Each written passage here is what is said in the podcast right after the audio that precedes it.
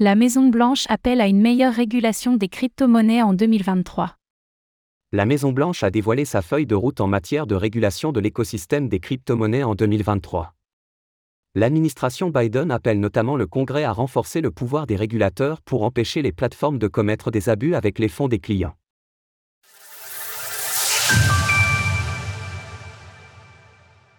L'administration Biden s'exprime sur la régulation des crypto-monnaies. Vendredi, la Maison-Blanche a publié sa feuille de route de l'année 2023 en matière de régulation de l'écosystème des crypto-monnaies.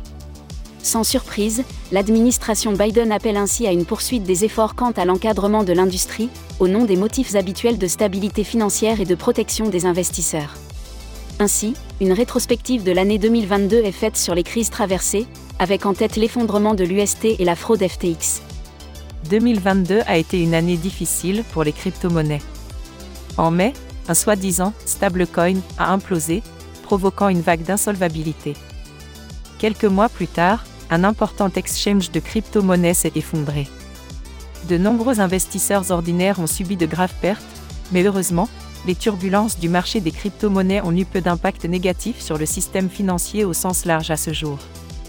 Concernant une hypothétique contagion de l'écosystème crypto à la finance traditionnelle, s'il est vrai que les crises internes ne doivent pas se propager, il sera toutefois intéressant de rappeler que le début du bear market s'est, au contraire, initié dans le cadre d'un ralentissement économique mondial. Une distinction entre technologie et son utilisation.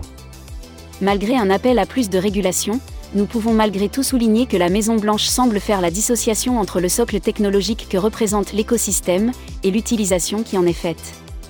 En effet, il est notamment souligné que ces technologies peuvent offrir des moyens d'effectuer des paiements plus rapides, moins chers et plus sûrs.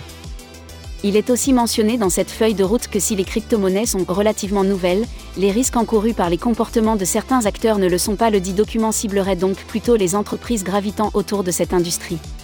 Des règles logiques sont ainsi demandées, comme une meilleure transparence sur les risques associés et en matière de conflit d'intérêts. L'administration Biden demande également au Congrès de renforcer le pouvoir des régulateurs, de manière à empêcher les abus avec les fonds des clients.